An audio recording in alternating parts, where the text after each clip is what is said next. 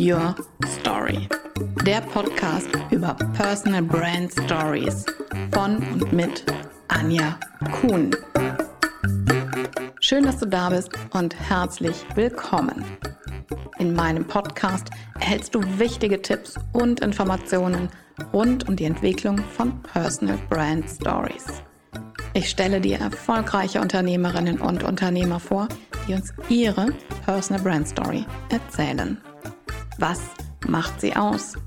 Welche Werte prägen sie und ihr Handeln? Welche Höhen und Tiefen gab es in ihrem Leben?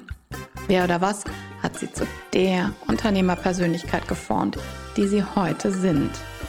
All das und noch viel mehr ist Teil von Personal Brand Stories. Märchen oder Comic? Märchen.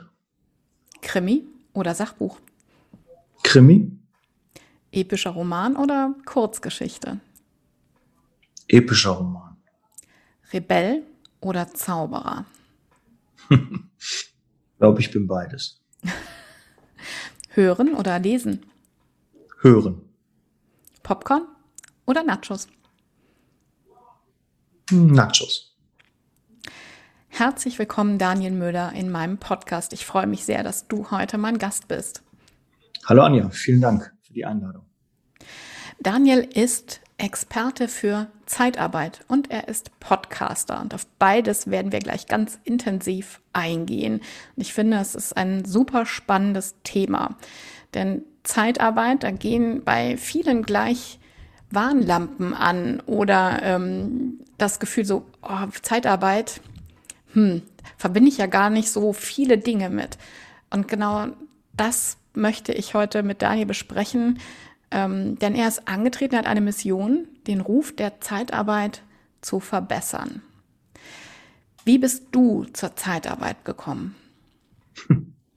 Ja, eher wie die Jungfrau zum Kinder.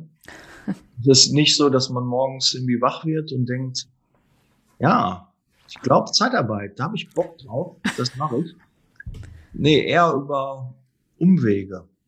Ich habe damals eine, eine Anzeige gesehen in der Zeitung, war äh, ein halbes Jahr arbeitslos und äh, schwierige Phase irgendwie so gehabt, äh, lief nicht so ganz rund, waren so ein paar äh, Ecken, die noch rund gemacht werden mussten. Und dann habe ich die Anzeige gesehen, Disponent Niederlassungsleiter. Und dann habe ich gedacht, Niederlassungsleiter, das hört sich cool an. Da bewirbst du dich mal. Und ja, die haben mich dann eingeladen. Ich habe vortelefoniert. Das war sehr ungewöhnlich für mich, dass man da Probe telefonieren musste, also ein paar Kunden anrufen, Personal anbieten. Und das muss wohl ganz gut geklappt haben bei mir. Und dann haben die gesagt, okay, wir stellen Sie ein. Wollen Sie anfangen in der Zeitarbeit? Und dann dachte ich mir, ja, warum nicht? Das kann ich. Und das, was die, was mit dem Telefonieren zu tun hat, das kann ich auf jeden Fall. Und halt diese Niederlassungsleiter, diese Leitungsfunktion, die hat mich halt gereizt. Und so bin ich in die Zeitarbeit gekommen. Und ähm, welche Schwächen siehst du bei der Zeitarbeit? Ja, die Schwächen, mh, hm, klar, jede Branche und jede Firma hat Stärken und auch Schwächen. Und die Zeitarbeit, die Schwäche ist, ähm, ja, wie kann man das, ähm, das ist eine, eine gar nicht so einfache Frage. Die Schwäche ist, glaube ich, dass wir nicht einheitlich eine Sprache sprechen. Also nach außen hin nicht einheitlich auftreten, sondern es natürlich immer wie in jeder Branche schwarze Schafe gibt und die dann ähm, sehr präsent sind. Und das wird gut von den Medien aufgenommen. Ich habe letztens eine Umfrage bei Instagram gemacht, wie viele überhaupt beschäftigt sind in der Zeitarbeit prozentual in der Bevölkerung. Und dann kamen die meisten so mit 20, 30 Prozent um die Ecke. Und es sind nur knapp zwei Prozent. Also zwischen ein und zwei Prozent, je nachdem, wie die Wirtschaftslage gerade ist. Es aktuell 2,1, glaube ich. Ähm, also verschwindend gering, aber in der Außendarstellung, in der Wahrnehmung ähm, sind wir viel, viel präsenter und das dann halt auf negativ. Und die positiven Dinge werden nicht herausgestellt und das finde ich halt wichtig und dafür bin ich angetreten und das ähm, macht es so ein bisschen, das ist so die Schwäche der sagen. Und wenn wir natürlich über die Schwächen sprechen, müssen wir ja unbedingt auch über die Stärken sprechen und eben das, ähm, wofür du antrittst und damit ähm, den Zauberer in dir herausholst, um das, diese, ähm, diesen Ruf einfach zu verändern. Was sind aus deiner Sicht die Stärken der Zeitarbeit? Zeitarbeit ist für jeden was. Das ist die große Stärke. Zeitarbeit hat eine, eine Vielfältigkeit. Es hat, also kann, kann für jeden ein Türöffner sein, ein Augenöffner, weil man kommt ja mit gewissen, ich habe auch voreingenommen der Zeitarbeit und bin dann da reingekommen und dachte erstmal, ja, doch ganz cool.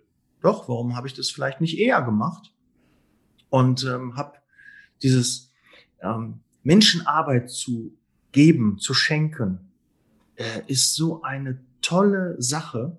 Jemanden, ähm, der, der hat ja seinen, seinen ganzen Lebensunterhalt, muss er ja mit seiner Arbeit bestreiten. Der kann davon Urlaub machen, der kann seinen Kühlschrank füllen, der kann seine Kinder damit beschenken, ähm, der kann seinem Leben einen Sinn geben, hat eine Tätigkeit und kann sich tolle Dinge ähm, davon leisten und äh, machen und äh, auch selbst sich äh, eine Erfüllung suchen. Und wenn man diese Tätigkeit macht, anderen Arbeit gibt und dafür dann verantwortlich ist, was kann Schöneres geben, Menschen Arbeit zu geben, die vorher keine Arbeit hatten oder die zu überzeugen oder den richtigen Job auch für die zu finden, weil mancher wissen, sind wir auch ein bisschen Jobberater in der Zeitarbeit, dass man so sagt, okay, wo liegen denn deine Stärken? Ich will gar nicht wissen, was die vorher gemacht haben, sondern ich will so ein bisschen wissen, was liegt denn denn, was wollen die denn gerne machen? Und dann suche ich den passenden Job. Und wenn das dann passt und die dann reinkommen und sagen, oh, Herr Müller, toll und äh, habe mich riesig gefreut, ähm, hier angefangen zu sein und die Frauen vorbeikommen und hier Kaffee und Blumen bringen. Und äh, weil ja, mein Mann haben sie untergebracht oder auch umgekehrt, dass Männer sich bedanken. Das ist einfach ein schönes Gefühl. Wenn die hier auch in Rente gehen. Auch ein tolles Gefühl. Wer denkt denn, dass er in der Zeitarbeit in Rente geht?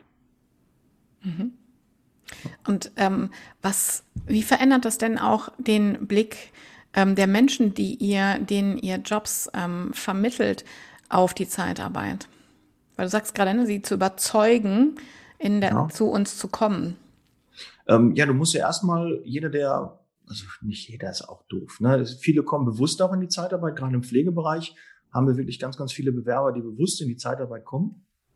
Aber ähm, oft hat man halt Bewerber, die voreingenommen sind. Die sagen, okay, ich bewerbe mich mal eine Zeitarbeitsfirma, habe nicht so Gutes gehört, bin eher skeptisch und dann versucht man, das erstmal so ein bisschen aufzubrechen, Vertrauen herzustellen und ähm, ja, dann zu gucken, ich frage auch mal die Bewerber, was möchten sie machen? Nicht, was, was suchen wir, was brauchen wir, wir bieten das, das, das. Nee, was braucht der Bewerber, was möchte er gerne für einen Job machen, was möchte er für eine Tätigkeit machen und dann versuche ich einen passenden Auftrag dafür dann mit dem Bewerber zu matchen. Und das ist so die, die Kunst, wenn man das gut kann, dann bekommt man viele Mitarbeiter, dann bleiben die auch lange bei einem. Wenn man das nicht gut kann, dann äh, sind halt sehr viele Wechsel nötig, dann sind sehr viele Irritation, Störungen in dem Arbeitsverhältnis und dann wird es keine lange Geschäftsbeziehung. Deshalb ist jeder, der in der Zeitarbeit arbeitet, da will ich nicht nur mich rausstellen, sondern auch ganz, ganz an, ganz, ganz viele, die das auch so machen, dass die halt gucken, dass es so wenig Störungen wie möglich im Arbeitsprozess gibt. Und das heißt, zufriedener Mitarbeiter, zufriedener Kunde, zufriedene Zeitarbeitsfirma. Seid ihr spezialisiert auf eine Branche? Ähm, ja, ich bin ja als Regionalleiter für den Pflegeservice ähm, zuständig. Also wir haben hauptsächlich da mit der Pflege zu tun, kommen aber ursprünglich aus dem gewerblich-technischen Bereich auch. Und da ist es ähm, auch ähnlich. Man branchenunabhängig kann man sagen, das kann man überall leben. Natürlich ist in der Pflege und bei Fachkräften etwas die, die Range ähm, anders. Man kann noch mehr ermöglichen, wenn du ähm, eine Tätigkeit hast, die sehr vergleichbar ist, die einfachste Tätigkeiten sind, wo eine ungelernte Kraft das macht, da bist du natürlich stark in der Vergleichbarkeit, weil das ganz, ganz viele können diese Tätigkeit dann machen. Und dann ist es oft auch, wird es über den Preis entschieden. Und je höher die Qualifikation, umso mehr Spielraum hat man, umso eher geht es um die Persönlichkeit, umso eher geht es um den Bewerber, die Person, den Mitarbeiter an sich. Mhm. Und ähm, du hast eben schon erzählt, was für ein tolles Gefühl das ist, wenn sich ähm, deine Mitarbeiter bedanken, Menschen, denen ihr tolle Jobs gegeben habt, bedanken dafür, dass ihr ihnen geholfen habt. Mhm. Ähm, was war so dein schönstes Erlebnis in den letzten Jahren? Das schönste Erlebnis ähm, ist ein, ein männlicher Mitarbeiter, der äh, Pflegefachkraft ist ähm, schon mehrmals jetzt bei uns gewesen, ist ein paar Mal übernommen worden vom Kunden und äh, hat dann immer wieder so sich bequatschen lassen von dem Kunden, ach komm doch zu uns und schön und neue Funktionen, neue Aufgaben und vielleicht auch äh, mehr Verantwortung. Und er ist aber immer wieder zurückgekommen. Und äh, das hat mir einmal gezeigt, dass wir nicht so viel falsch machen. Das ist so, wenn der Mitarbeiter zurückkommt, ist es so mit so die höchste Wertschätzung, die man bekommen kann als Arbeitgeber. Wenn ein Mitarbeiter zweimal bei jemandem anfängt, weil er kennt einen und der würde nicht nochmal anfangen, wenn er nicht überzeugt wäre, dass äh, das ihm gut tut. Dann ist er trotzdem, aber hat er uns dreimal verlassen, ist das vierte Mal bei uns. Und dann kommt die Frau zu einem mit einem Blumenstrauß und äh, der Mitarbeiter sagt dann auch zu mir, ähm, meine Frau hat gesagt, äh, wenn ich nochmal ähm, das Unternehmen wechsle, dann verlässt sie mich, weil sie weiß, dass wir der beste Arbeitgeber sind. Und ähm, mein Mann soll das jetzt endlich auch mal verstehen. Und äh, dafür dann Blumenstrauß zu bekommen und den Zuspruch, ähm, das freut einen und der Mitarbeiter ist immer noch bei uns. Ich äh, bin auch sehr glücklich, dass er bei uns ist. Und äh, dass man für ihn das Richtige gefunden hat, finde ich einfach super. Das war ein sehr, sehr schönes Erlebnis. Das hat man immer wieder. Ja, wenn, wenn, wenn Leute Kuchen vorbeibringen, einfach so, weil die so dankbar sind oder einen Pfund Kaffee oder einfach nur da sind und sagen, äh, vielen, vielen Dank. Ich habe letztens, wir haben eine Auszeichnung bekommen als bester Arbeitgeber. Und ähm, das habe ich bei Social Media gepostet, beziehungsweise in meinem WhatsApp-Status. Und Mitarbeiter haben mir geschrieben, dass das einfach stimmt. Die haben sich da wirklich zu bekannt und äh, zu Recht und das habt ihr verdient. Und ähm, das als Zeitarbeitsfirma finde ich schon ähm, ja, aller Ehren wert. Das gibt einem ein gutes Gefühl, dass man doch irgendwie das Richtige macht. Eine tolle Wertschätzung. Und du hast ja jetzt vor drei Jahren, 2018, bist du mit deinem Podcast Liebe Zeitarbeit an den Start gegangen. Ja. Ähm, ich finde diesen Namen und du hast auch, das kann jetzt nicht jeder sehen natürlich, die Hörerinnen können, und Hörer können es nicht sehen, ein wirklich tolles Logo. Ähm, wie bist du auf den Namen deines Podcasts gekommen? Ja, war relativ einfach. Also A, weil ich die Zeitarbeit wirklich liebe. Und dann gibt es noch so ein bisschen das Wortspiel, wenn man das I in Klammern setzt, Liebe, Lebe, Zeitarbeit. Ähm, da dachte ich, das ist sehr, sehr ausdrucksstark. Und ähm, gerade Zeitarbeit wird oft nicht mit Liebe verbunden. Ganz sicherlich ist sicherlich nicht ein Wort, was man direkt mit Zeitarbeit verbindet. Und deshalb fand ich, ist es sehr einprägsam. Und als die Idee entstanden ist, war ich direkt Feuer und Flamme, dass das auch der, der Name des Podcasts sein soll. Und, und ich liebe und lebe auch die Zeitarbeit. Und ich hoffe, das kommt auch, auch rüber Unbedingt. im Podcast. Es kommt ja. bei meiner Tätigkeit rüber. Ähm, das wäre so das Ziel. Und darum diese, dieser starke Begriff Liebe. Ich finde, das kommt sehr gut rüber, wenn du darüber sprichst. Das hört man wirklich raus, wie wichtig dir das ist und wie sehr dir die Menschen auch am Herzen liegen. Ähm, und du hast jetzt schon weit über 300 Folgen veröffentlicht.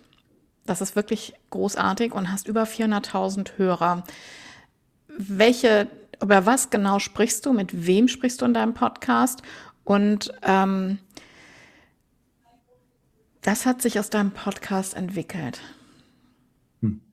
Ja, das sind mehrere Fragen. Fangen wir mal an. Ähm, in meinem, ich habe mal am Anfang mit einer Folge angefangen, so wie, wie die meisten. Noch eine pro Woche habe ich gemacht. Direkt auch ein relativ hohes Pensum, weil einmal die Woche ist schon ein bisschen Arbeit. Und das waren ausschließlich Solo-Folgen. Und am Anfang steht man dann und denkt, ah, was soll ich denn überhaupt erzählen?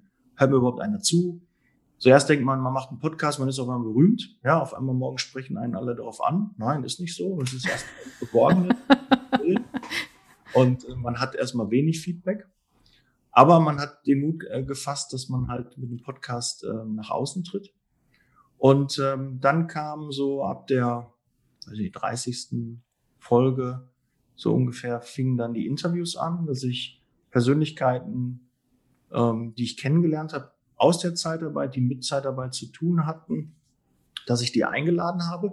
Ich sag mal, die ersten hatten sogar niemals was mit Zeitarbeit zu tun. Die habe ich einfach persönlich als sehr angenehm empfunden und dachte, okay, die haben was zu erzählen, sind ähm, interessante, tolle Persönlichkeiten und die müssen einfach in den Podcast rein. Ja, und irgendwie finden wir auch schon eine, eine Schnittmenge, was Zeitarbeit angeht, weil es geht auch bei meinem Podcast so ein bisschen auch um Persönlichkeitsentwicklung. Das habe ich so gemerkt, das habe ich gar nicht so wahrgenommen erst, aber ich wollte was verändern in den Menschen, die intern in einer Zeitarbeitsfirma arbeiten, andere Denkanstöße geben, Dinge anders betrachten. Und ähm, so habe ich dann nach und nach einfach Persönlichkeiten, das Who is Who aus der Zeitarbeit, ähm, die man kennt, vom Verband, ähm, äh, Rechtsanwälte, die sich auf ähm, die Zeitarbeit spezialisiert haben, äh, Speakergrößen, die über die Zeitarbeit äh, berichtet haben und eigentlich so, die man ähm, kennt. War ja auch äh, zum Beispiel Dirk Kräuter bei mir im Podcast, jetzt äh, vor oh. kurzem bei Hermann Scherer bei mir im Podcast. Ähm, die haben nichts mit Zeitarbeit zu tun, aber ähm, die Zeitarbeit kann von ihnen lernen. Und ähm, deshalb habe ich das so ein bisschen dann verbunden. Und mittlerweile sind es auch drei Podcast-Folgen. Anfang der Woche kommt immer eine Solo-Folge von mir zu einem Thema dann raus. Und ähm, im Laufe der Woche kommen dann noch zwei Interviews ähm, dazu und ja, Persönlichkeiten aus der Zeitarbeit, dass wir die und was es verändert hat. Es hat ähm, dadurch, dass ich aus der Komfortzone rausgekommen bin, weil ich muss ehrlich sagen, mir, mir war langweilig. Also das sich ein bisschen darf mein Arbeitgeber eigentlich gar nicht hören, mir war langweilig. Nein, mir fehlten die Herausforderungen. Ja, wir haben immer so ein Ranking, ähm, da war ich ganz gut positioniert. Ähm, ich habe im Unternehmen eine, eine gute, einen guten Werdegang gehabt und mir fehlten so ein bisschen die Herausforderungen. Und die habe ich dann mit dem Podcast gesucht und habe gedacht, okay, was kannst du machen? Und äh, das Image der Zeitarbeit lag und liegt mir schon immer am Herzen. Und dann habe ich so ein bisschen geguckt, wie, wie kriegst du das überhaupt hin? Wie kann ich als Einzelperson mit einem Podcast das Image verbessern?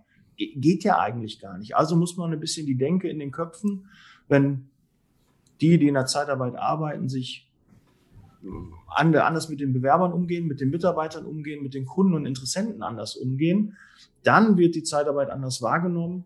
Und der eine oder andere Hater hört einfach vielleicht mal den Podcast und sagt dann, ja, ach so, interessant, doch eine andere Sichtweise, behind the scenes, ja, eigene Mitarbeiter hören den Podcast und sagen, ja, das ist toll, das ist kurzweilig und ich erfahre so ein bisschen, wie wie Zeitarbeit überhaupt ist, wie, es im Hintergrund abläuft, warum das manchmal so schwierig ist, warum Dinge, warum Kündigungen auch passieren, warum man ähm, ja gewisse Dinge tut, die vielleicht nicht so populär sind.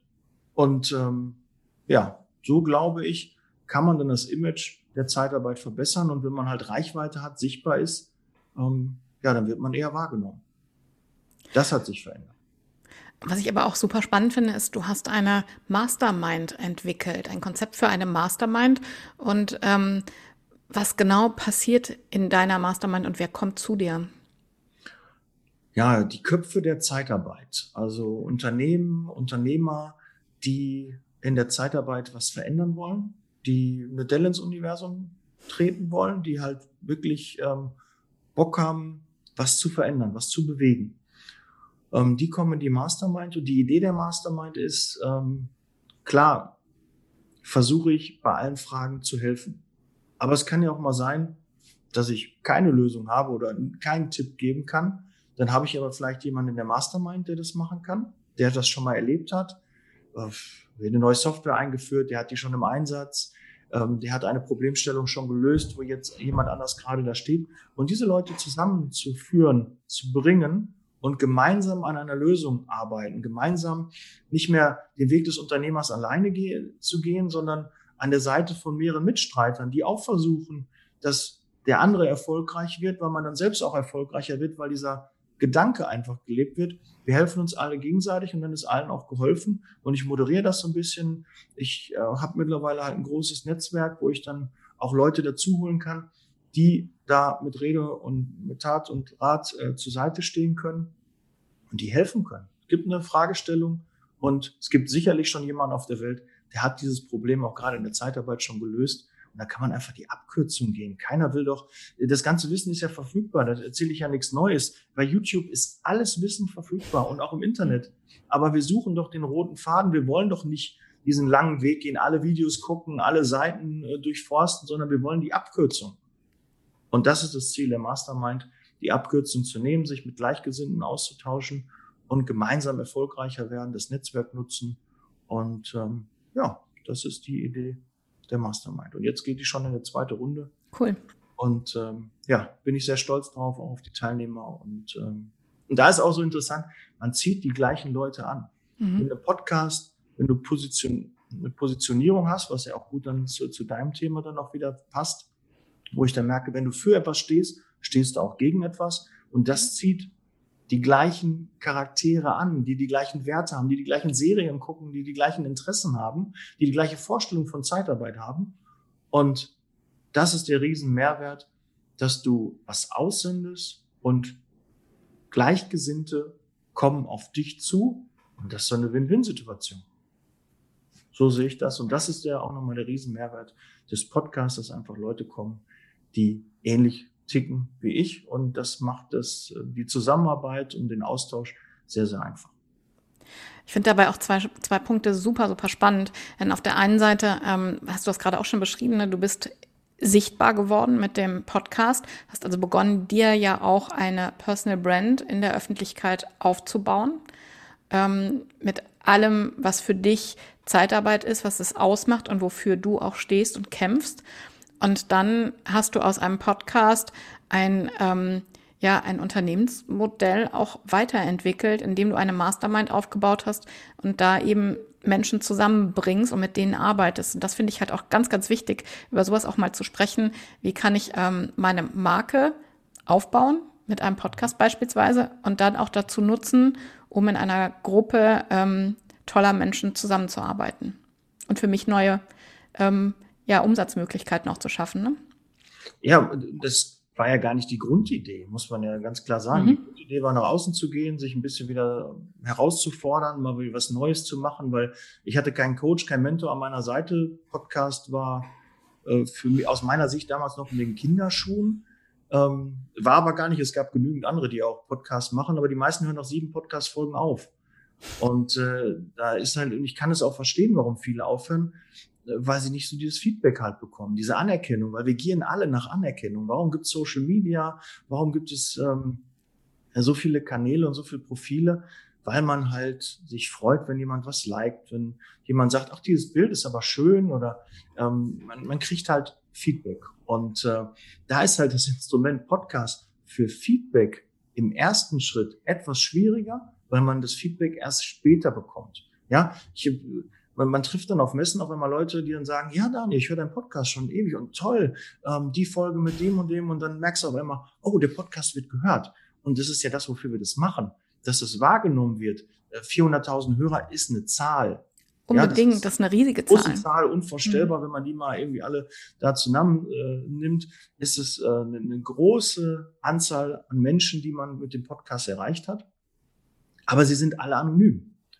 Und ähm, Social Media, wenn jemand liked, dann kann man den Namen sehen. Aber bei einem Podcast ist es nicht so. Ein Download, ein, ein Hörer ist erstmal anonym und wird erst sichtbar, wenn er sich bei dir meldet, dich anruft, dir eine Nachricht schickt oder äh, deinen Post über Social Media dann liked. Dann wird er sichtbar und bis dahin ähm, arbeitest du quasi im Verborgenen und deine Hörer sind alle anonym.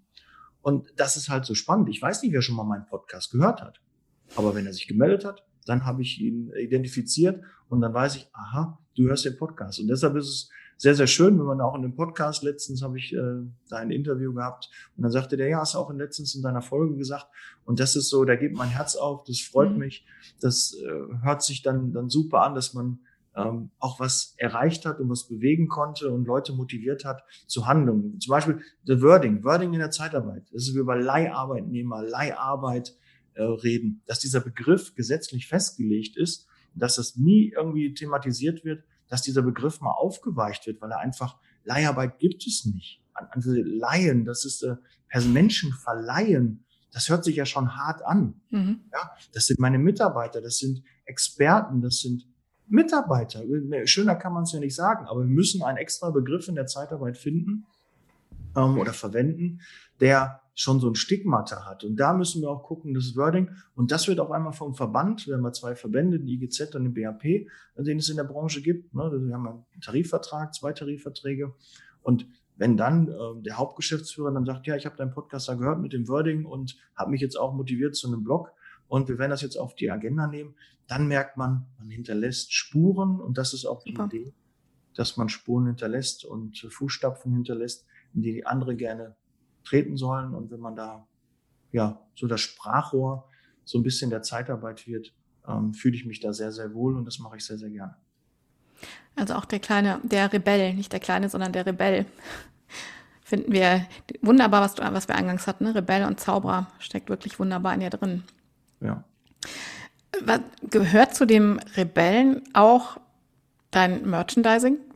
Also ich war völlig überrascht, als ich auf deiner Seite gesehen habe, du hast einen Shop und habe ich gedacht, okay, was bietet er in dem Shop an? Und dann habe ich Merchandising-Artikel gesehen und zwar unter dem ähm, unter dem Namen That's Leasing Baby. Das finde ich ja den Knaller. Du hast Handyhüllen, du hast auch, glaube ich, Hoodies. Ja. Wie bist du auf die Idee gekommen? Ähm, ja, durch meine Tätigkeit in der Zeitarbeit, als sie gestartet hat, äh, das, glaube ich, immer einer meiner Führungskräfte gesagt, That's Leasing Baby. Und ich habe das dann so als meinen Spruch adaptiert. Und das sage ich immer, wenn, oder wenn Dinge passieren, die so unvorhergesehen sind. Und gerade in der Zeitarbeit, man, man kann sich das nicht so vor. Ich glaube, dass Mitarbeiter intern, so ein Disponent, eine Disponentin, ein Niederlassungsleiter, eine Leiterin, ähm, dass das schon eine große Herausforderung ist, dieser Job und dass es nicht so viel, es gibt viele auch herausfordernde Jobs, auch gerade in der Pflege, aber dass der, der Job eines Personaldisponenten zum Beispiel total unterschätzt wird, weil man in so einer Dreiecks, einem Dreiecksverhältnis ist. Man hat den Kunden, man hat den, also erstmal den Interessenten, den Bewerber und dann den Kunden.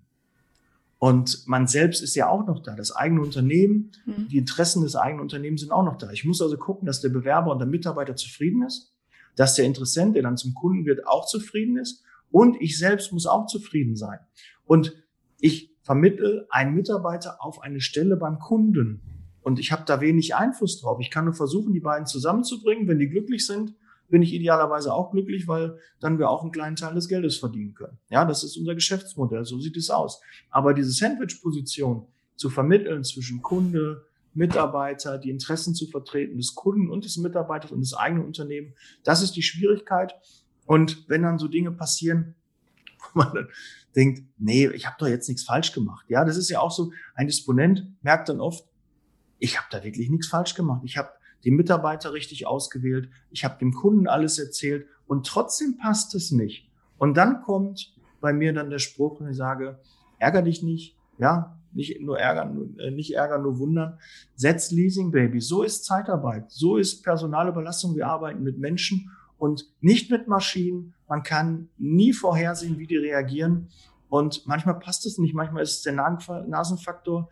Wichtig ist aber, dass ich am Ende des Tages in den Spiegel gucken kann und kann sagen, ich habe alles gegeben, ich habe alles richtig gemacht, ich habe mich nicht äh, krumm gemacht, also krumm meine ich, also dass ich mich verbogen habe, dass ich nicht mhm. gerade war, nicht straight, dass ich für meine Werte gestanden habe. Und das muss ich am Ende des Tages.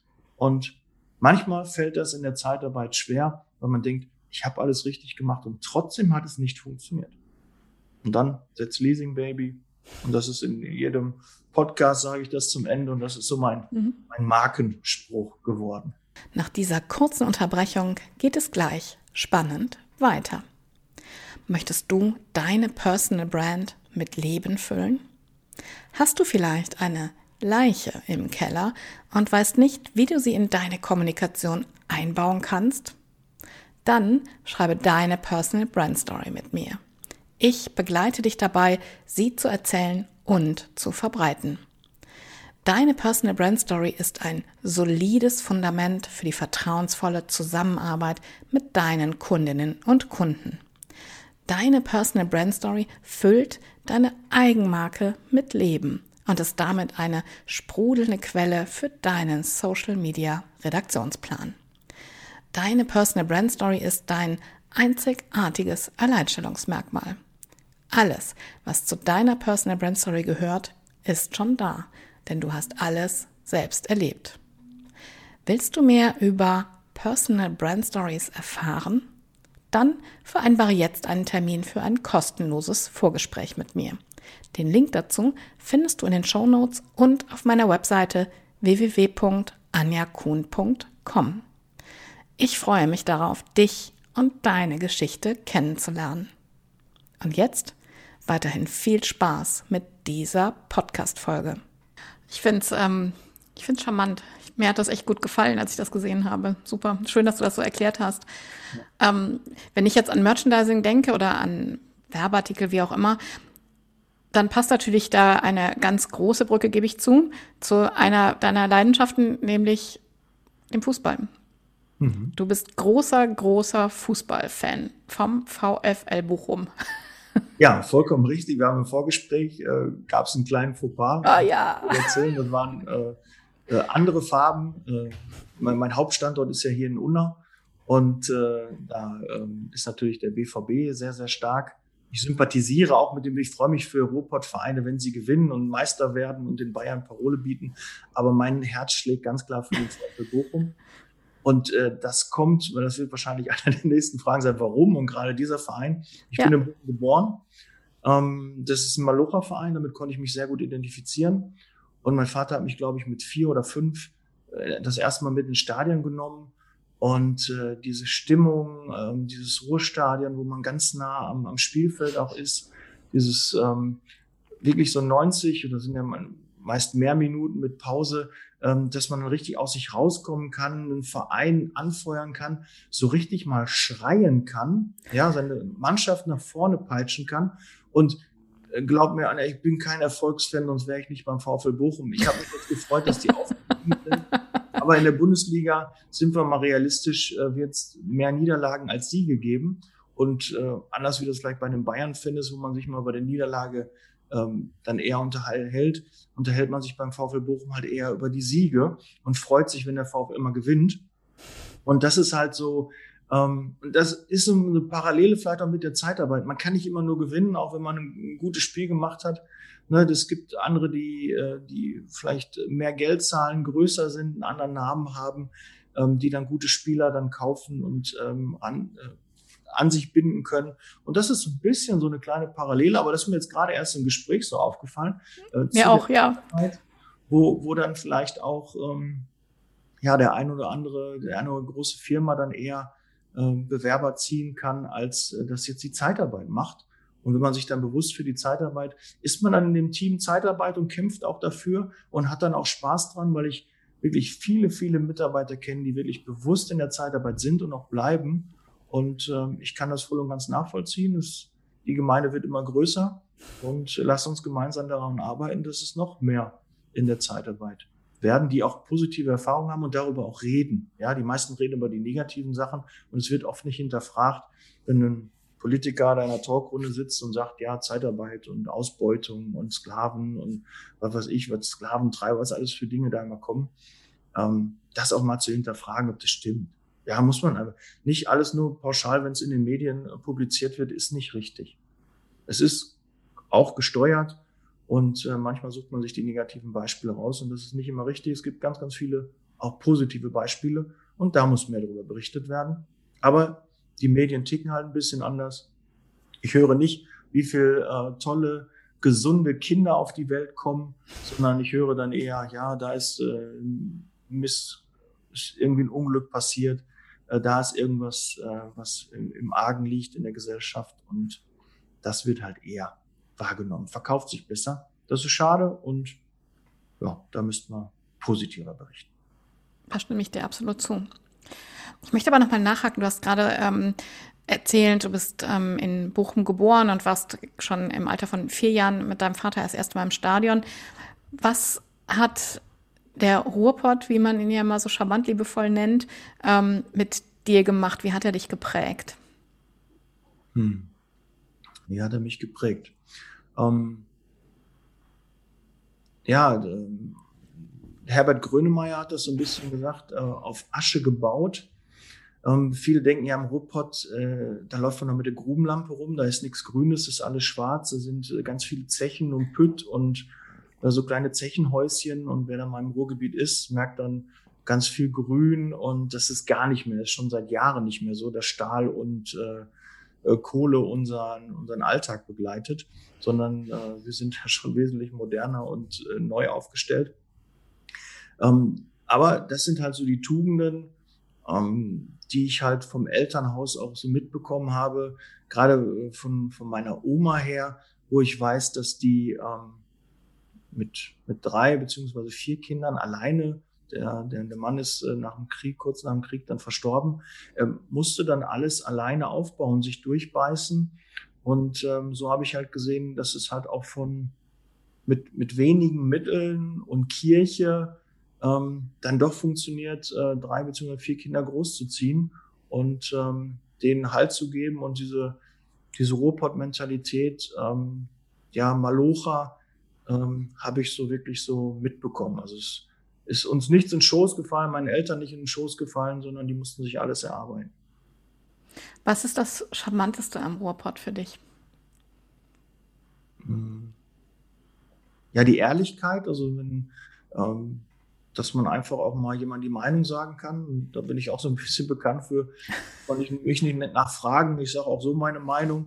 Das ist nicht immer äh, populär, aber das äh, gehört halt dazu. Ich nehme kein Blatt vom Mund und so kenne ich es auch im Pott dass man einfach auch mal offen ähm, Dinge anspricht, die einem nicht gefallen und nicht so, ähm, so hinterrücks, sondern eher geradeaus, straight, würde ich mal sagen. Das mag ich am, am Ruhrpott, ehrlich, und das auch hier wirklich noch.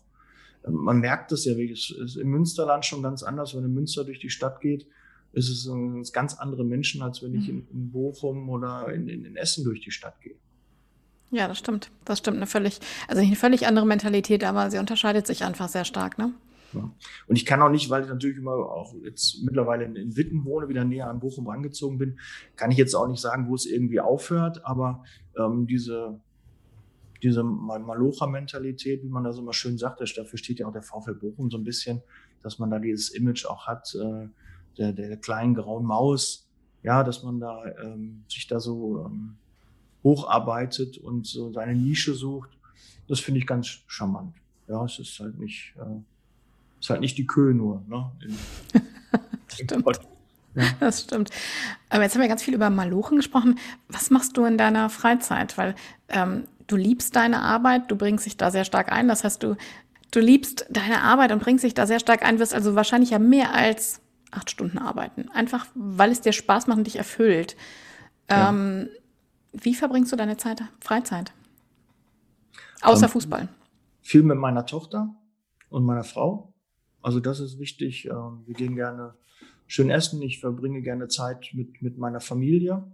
Das ist so mein, mein Ausgleich. Ähm, dann spiele ich gerne Karten, äh, Klammern, Skat. Das ist so mit meiner Kartenrunde.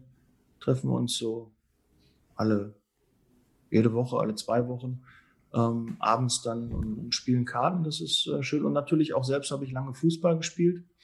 Aber durch Familie ist das ein bisschen in den Hintergrund geraten. Und ähm, habe auch erst spät wieder angefangen, so erst ab Altherren, ja, dass ich dann irgendwie dem Fußball gefrönt bin und äh, habe früher schon mal als Kind Fußball gespielt, aber ja, da hat mein Vater damals Geld gezahlt, dass ich auf den Platz kam und dann hat er äh, nachher dann eher oder gebetet, dass ich auf dem Platz äh, spielen kann. Und äh, dann hat er nachher äh, gesagt, nee, das ist doch nicht so dein Sport. Und äh, wenn ihn gefragt haben, wer ist denn der Junge da vorne, der den Ball nicht getroffen hat, der kenne ich nicht, weiß ich nicht. Ne? Aber jetzt mal so über, überspitzt. Also ich ja. war beim Fußball nicht gut, habe es dann trotzdem noch mal in den Altherren dann noch mal probiert und äh, ja, bewegen ist äh, Trumpf. Ja, und Mannschaftssport, ähm, der liegt mir. Ich habe früher auch Tennis gespielt. Ähm, das war halt nicht so mein, äh, mein Sport, weil im Doppel konnte man da vielleicht noch ein bisschen äh, sich auch äh, auf den Partner dann verlassen, war dann auch manchmal verlassen. Aber bei so Mannschaftssport ist es halt schön, in der, mit der ganzen Truppe zu siegen und auch zu verlieren. Dass man äh, die Verantwortung auf mehrere Schultern legt. Das finde ich ähm, sehr angenehm und charmant und auch dieses Mannschaftsgefühl. Ja, das, ich bin immer noch mit, mit, mit der Clique ähm, seit der Schule immer noch äh, treffe ich mich regelmäßig. Das ist eine Kartenrunde geworden, eine Freundschaft geworden. Und ähm, das hat auch über viele Jahre gehalten, obwohl man ja eigentlich sagt, alle zehn Jahre verändert sich der Freundeskreis. Aber äh, bei mir ist das, zumindest was den Part angeht, ähm, ist das äh, so geblieben. Das ähm, teile ich, das ist bei mir auch so. Ich finde, man tut sich auch schwerer, was heißt schwerer, aber ähm, es verändert sich, wie man Menschen in seinen Freundeskreis aufnimmt, finde ich. Hm. Oder? Teilst du das? Äh, ja, man, man lässt halt nicht so gerne jemanden rein, man prüft eher, ne, auf wen mhm. man sich öffnet. Ja, weil so, so eine Freundschaft, ähm, das schafft auch nicht jeder. Ne? Ich habe jetzt mhm. durch auch den Podcast mal ein bisschen nochmal da äh, zurück, habe ich natürlich jetzt auch mittlerweile viele Unternehmer, die kannte ich vorher nicht. Als ich vor drei Jahren den Podcast gestartet habe, kannte ich nicht, kann ich vielleicht ein oder zwei Unternehmer, aber die waren nicht, äh, so gehört nicht zu meinem Umfeld. Und jetzt gehören sie zu meinem Umfeld. Das heißt, auch da verändert sich viel, auch mit dem Freundeskreis verändert sich viel. Aber man muss trotzdem ähm, auch verschiedene Freundeskreise haben und äh, Kreise, mit, mit denen man sich be, umgibt, um ähm, alles auch abzudecken. Mhm. Man muss einen Bereich geben, der für Business wichtig ist. Und das wird oft unterschätzt, wenn alle Leute sagen, du bist äh, der Durchschnitt der fünf Leute, mit denen du dich umgibst vollkommen richtig. Aber es wird halt vergessen, dass es auch da privat und beruflich geben kann. Das heißt, fünf und fünf. Und das ist nochmal ein, ein neuer äh, Denkansatz, Glaubenssatz, den man da auch prägen sollte, dass es nicht nur fünf Unternehmer sein müssen, es können auch fünf wirkliche Freunde, Freundinnen sein, mit denen man äh, die Zeit verbringt. Und man kann es ja auch steuern. Aber wenn du keine fünf Unternehmer kennst, dann wird es auch schwieriger, Unternehmer zu werden, weil, ja, wenn du mit fünf Sportmuffeln dich umgibst, dann wirst du nicht die Sportskanone werden. Es sei denn, irgendwie kommt da mal so ein Spleen und mhm. dann willst du da irgendwie rausstechen, aber dann wird dein Umfeld dich bremsen. Und deshalb sollte man da auch gucken, dass man sich in einem Umfeld bewegt, was einen auch fordert, fördert und nicht immer zurückhalten will, sondern ähm, ja auch die gleichen Interessen haben. Wenn man Hundeliebhaber ist, dann hat man ganz viele, äh, die man im Freundeskreis kennt, die auch einen Hund haben oder eine Katze. Das ja, das ist ja. halt so, oder die Tennis spielen oder Golf spielen. Das ist halt, wir bewegen uns immer in gleichen Kreisen und nimm Einfluss auf deine Kreise, wenn dir dein aktueller Kreis nicht gefällt. Das finde ich einen ziemlich guten Tipp. Ja sich einfach da mal bewusst damit zu beschäftigen, ähm, jetzt vielleicht gar nicht unter dem Gesichtspunkt auszusieben, sondern auch einfach mal zu schauen, okay, mit wem umgebe ich mich und mit wem möchte ich mich vielleicht auch mal umgeben, um in bestimmten Bereichen, wie du jetzt sagst, ne, Unternehmer, um da besser zu werden, mich weiterzuentwickeln. Da ist es einfach klug, mich mit Unternehmern zu umgeben, die ähm, da sind, wo ich hin will. Mhm. Genau idealerweise noch ein bisschen weiter sind, dass man ja. von denen lernen kann. Genau. Und das ist auch der, der große Vorteil auch der Mastermind, wo wir da auch wieder den Bogen schlagen können. Da sind natürlich auch ähm, Mitglieder in der Mastermind, die weiter sind als andere. Mhm. Aber das motiviert die anderen auch, mehr Gas zu geben. Und denen, die vorne sind, äh, die motiviert es auch zu sehen, ähm, man liegt da schon ganz gut. Man ist Vorreiter, man kann anderen helfen, man kann andere mitziehen, man kann Synergieeffekte nutzen um noch größer zu werden, noch erfolgreicher. Und das ist so, ähm, das zieht sich, glaube ich, so wie so ein roter Faden durch mein Leben. Und das passt da in der Mastermind auch ganz gut rein. Du hast ganz am Anfang gesagt, als du ähm, geschildert hast, wie du zur Zeitarbeit gekommen bist, dass, ähm, der, dass du davor arbeitslos warst. Was war so das, ähm, die größte Herausforderung in deinem Leben? Ja, ähm, ich hatte da zu der Zeit ähm, eine, etwas schwierigere Zeit. Ich habe ja, da muss ich ein bisschen weiter ausholen, ich habe eine Ausbildung zum Industriekaufmann gemacht, bin dann auch übernommen worden äh, für eine gewisse Zeit in, in dem Unternehmen und habe da mich selbst so entschieden, nee, hier möchtest du nicht alt werden. Hab's auch danach ein paar Mal bereut und mir gedacht, ach, das war doch schön, eine Ausbildung, du kanntest da alle. Also eine Ausbildung sind schon drei Jahre und drei Jahre bei einem Unternehmen ist schon nicht verkehrt. Da kennt man viele, hat alle Abteilungen äh, durchlaufen und ähm, ich dachte aber immer, okay, du wirst immer der Azubi bleiben. Und äh, das muss sich irgendwie ändern. Und dann bin ich äh, zu IBM gewechselt. Und zu einer, zu einer Tochter von IBM. Dort war ich dann äh, zwei Jahre beschäftigt und bin dann ein paar Mal abgeworben worden, habe dann Unternehmen gewechselt, bis ich dann so richtig mal ähm, ja, Schiffbruch erlitten habe. Dann habe ich äh, meinen Job verloren, mein Auto, meine Freundin hat mich verlassen, die haben mir dann auf einmal hingelegt, hier, pass auf, du musst dich äh, hier die Zeitungsanzeigen, guckst du mal nach einer Wohnung. Ne? Und ich war auf einmal wie, wie vom Kopf gestoßen und dachte, wie, äh, kann ja, kann ja jetzt nicht sein. Wie, wie, wie, wie, wie kommt das denn? Das Auto hatte Totalschaden, ne? war ich auch nicht schuld, aber trotzdem war das Auto kaputt. Ich hatte keinen Job, keine Wohnung, keine Freundin.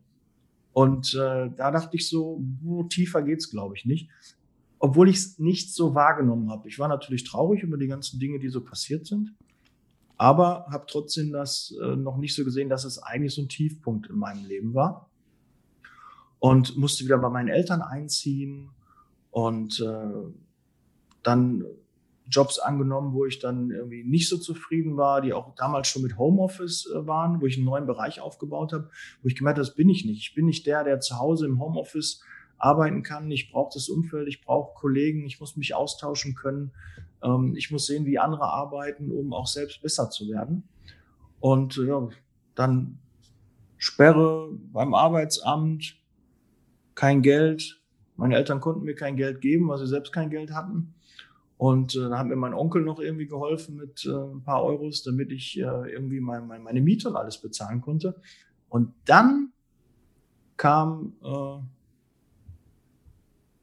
so die Zeitarbeit. Und die Zeitarbeit hat mich da rausgeholt, obwohl man das gar nicht so, so, so glauben mag, dass dann ein Job in der Zeitarbeit intern, obwohl ich auch extern hätte genauso funktioniert, ähm, mich da rausgeholt hat. Aber musste man wahrscheinlich, wenn ich nicht ein halbes Jahr arbeitslos gewesen wäre und gesagt hätte, okay, jetzt musst du mal irgendwie was finden, jetzt äh, guck auch mal da, äh, weil ich hatte natürlich auch die Idee, habe vorher bei einem großen Glashersteller gearbeitet, dann bei einer Tochter von IBM, also bei großen Firmen und äh, hatte dann schon die Idee, dass du auch wieder bei großen Firmen unterkommst, weil die haben viele Möglichkeiten, da gibt es Aufstiegsmöglichkeiten, da gibt es sicherlich einen Platz auch für dich, weil das Unternehmen einfach größer ist.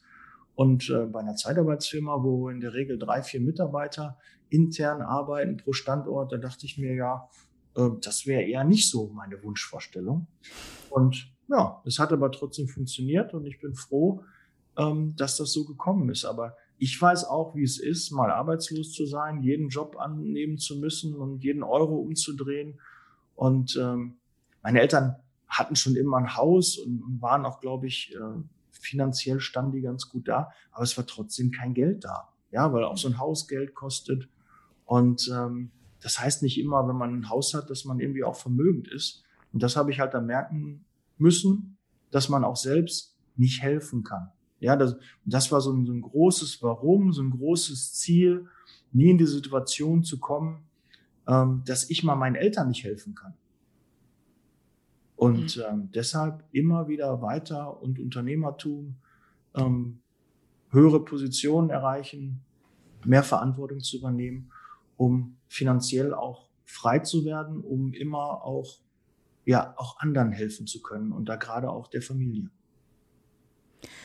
Jetzt hast du uns mir im Vorgespräch erzählt, dass ähm, du auch gerne reist und das ein Reiseziel und das ist, passt, finde ich, sehr, sehr gut dazu, weil es auch da immer höher hinausgeht, Dubai für dich ist. Was fasziniert dich an Dubai so? Äh, ich habe das Ziel mittlerweile schon, äh, muss ich eigentlich von meinem Vision Board runternehmen, ähm, habe ich schon erreicht. Ich war schon ähm, dieses Jahr in, in, Dubai gewesen und im Mai geht's nochmal nach Dubai.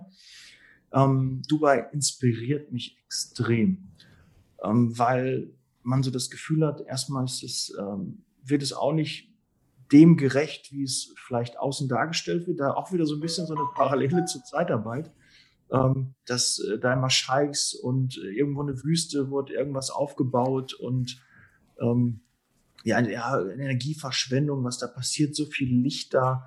Und das ist halt nicht so, so mein Mindset. Mich motiviert das, was da passiert ist, ähm, was da entstanden ist und dass sich Leute einfach nicht sagen, das geht nicht, sondern wir finden eine Lösung und setzen das dann um und es ist nicht kitschig, es ist alles finde ich schön, durchdacht und es hat mich inspiriert, motiviert, immer weiterzumachen, dass ähm, ja, dass immer noch mehr geht und dass man ähm, ja Superlative will ich nicht sagen, aber ähm, das ist, dass das noch nicht das Ende ist, dass das immer noch im nächsten Level. Wenn man denkt, die, die Skala geht von 1 bis 10, dann kommt irgendwie Dubai und macht dann 12 oder 13. Und das finde ich äh, inspirierend, das macht Spaß, dass man halt noch denkt, okay, da kann man auch noch besser werden, da kann man noch Ziele erreichen. Was hast du für Ziele? Was habe ich für Ziele? Ähm, ja, einmal habe ich gerade schon gesagt, äh, finanziell frei werden. Ähm, gar nicht um, um des Geldes willen. Also ich bin finanziell zufrieden, ist alles gut. Ähm, wenn das jetzt alles so bleiben würde, wie es jetzt aktuell ist, könnte ich sicherlich so beruhigt in die Rente gehen. Ähm, nicht jetzt in die Rente, sondern ich könnte bis zum Ende arbeiten, damit ich beruhigt in die Rente gehen kann. So muss ich es ein bisschen äh, formulieren. Aber ich weiß, dass 80 Prozent der Probleme, die die meisten haben, sich immer um Geld drehen. Hm. Und ich möchte mich mit den anderen 20 nur beschäftigen. Und deshalb ist es mein, mein großes Ziel, finanziell frei zu werden. Das ähm, strebe ich an. Und ähm, halt, gesundes Selbstbewusstsein, sage ich immer. Und ich bin auch davon überzeugt, dass ich das auch schaffe. So, muss man ja mal aussprechen, dass man auch den Mut hat, äh, das äh, dann zu sagen. Und ich möchte mich mit den anderen 20 Prozent beschäftigen, möchte Spuren hinterlassen. Das sind so Ziele. Möchte was bewegen, dass man nachher auch sagt, hier der Daniel Müller, der, der, hat, der hat was gemacht. Da ist, ähm, ähm, den bringt man mit was in Verbindung, mit der Zeitarbeit in Verbindung. Der hat den, den Ruf da verändert. Der hat ähm, halt Spuren hinterlassen. Das ist so, glaube ich, das große, große Ziel, was über allem steht. Klar, Gesundheit, 100 äh, Jahre würde ich gerne alt werden. Ich möchte äh, fit sein, möchte smart sein, äh, möchte ähm, eine gesunde Familie haben und, und all diese Dinge. Ähm, die besten Dinge in meinem Leben, die mir passiert sind, ist meine Frau, meine Tochter, der Podcast und ähm, ja, ich glaube, die Entscheidung, Tesla zu fahren. Ich auch ehrlich sagen, äh, hört sich jetzt vielleicht doof an, dass das schon an vierter Stelle kommt. Ähm, war auch eine sehr, sehr gute Entscheidung, um äh, mich auch zu entschleunigen und äh, so ein bisschen zu erkennen, ähm, dass schnell fahren und äh, einfach nur äh, noch ein bisschen mehr Leistung, äh, noch mehr PS gar nicht wichtig sind, sondern äh, das Fahren an sich, ja, dass man da gut von A nach B kommt und das möglichst sicher und ähm, dass man während der Zeit auch so wenig abgelenkt ist wie möglich. Und das äh, hat Elektromobilität und autonomes Fahren für mich halt ähm, ausgelöst. Und deshalb war es auch eine sehr, sehr gute Entscheidung, das zu tun. Ich finde, ähm, das habe ich, so eine Argumentation habe ich noch nie gehört für Tesla und ich finde sie ähm, sehr spannend. Toll, dass du die mit uns geteilt hast, finde ich großartig. Ähm, wenn du deine persönliche Biografie schreiben würdest, welchen Titel würde sie tragen? Ich habe früher auf dem Auto immer stehen gehabt, no risk, no fun. Und äh, haben mich dann einige mal belächelt, manche konnten auch nichts damit anfangen, aber ich glaube, es sagt schon ein bisschen, ich äh, sehe immer Chancen und nicht das Risiko. Bin ähm, was das dann geht, vielleicht auch ein bisschen Spieler und äh, mag ins Risiko zu gehen und ähm, denke nicht über Scheitern nach. Klar habe ich auch mal einen Plan B, das habe ich so ein bisschen vom Elternhaus mitbekommen. Mein Vater hat immer gesagt, du brauchst einen Plan B und vielleicht noch einen Plan C. Es muss alles strukturiert, geplant sein. Aber alles kann man nicht äh, planen und äh, deshalb glaube ich eher, dass es gut geht, als dass es schief geht. Für mich ist das Glas also immer halb voll und nie halb leer. Und das äh, zieht sich durch mein Leben und äh, das ist so das, was ich ja auch so mitgeben möchte, dass ich auch andere, ähm, dass die nicht immer an Mangel denken, sondern in Fülle. Ja, es hat nicht alles mit Mangel zu tun. Überleg nicht, was du verlierst, sondern überleg, was du gewinnen kannst. Das ist der beste Schlusssatz überhaupt für unser Gespräch. Ich finde, dem ist überhaupt nichts mehr hinzuzufügen. Großartig. Ich danke dir sehr für die Einblicke in dein Leben, in das, was dir wichtig ist, in deine Werte und auch, dass du unseren Blickwinkel auf die Zeitarbeit veränderst. Herzlichen Dank dafür. Vielen Dank, Anja, für die Möglichkeit. Hast du Lust, weitere spannende Geschichten von erfolgreichen Unternehmerinnen und Unternehmern zu hören? Dann schau jetzt in meiner Mediathek nach und lass dich von meinen Gästen inspirieren. Und wenn dir mein Podcast gefällt, dann freue ich mich über deine Bewertung. Den Link dazu findest du in den Show Notes. Bis bald und auf Wiederhören in der nächsten Podcast-Folge.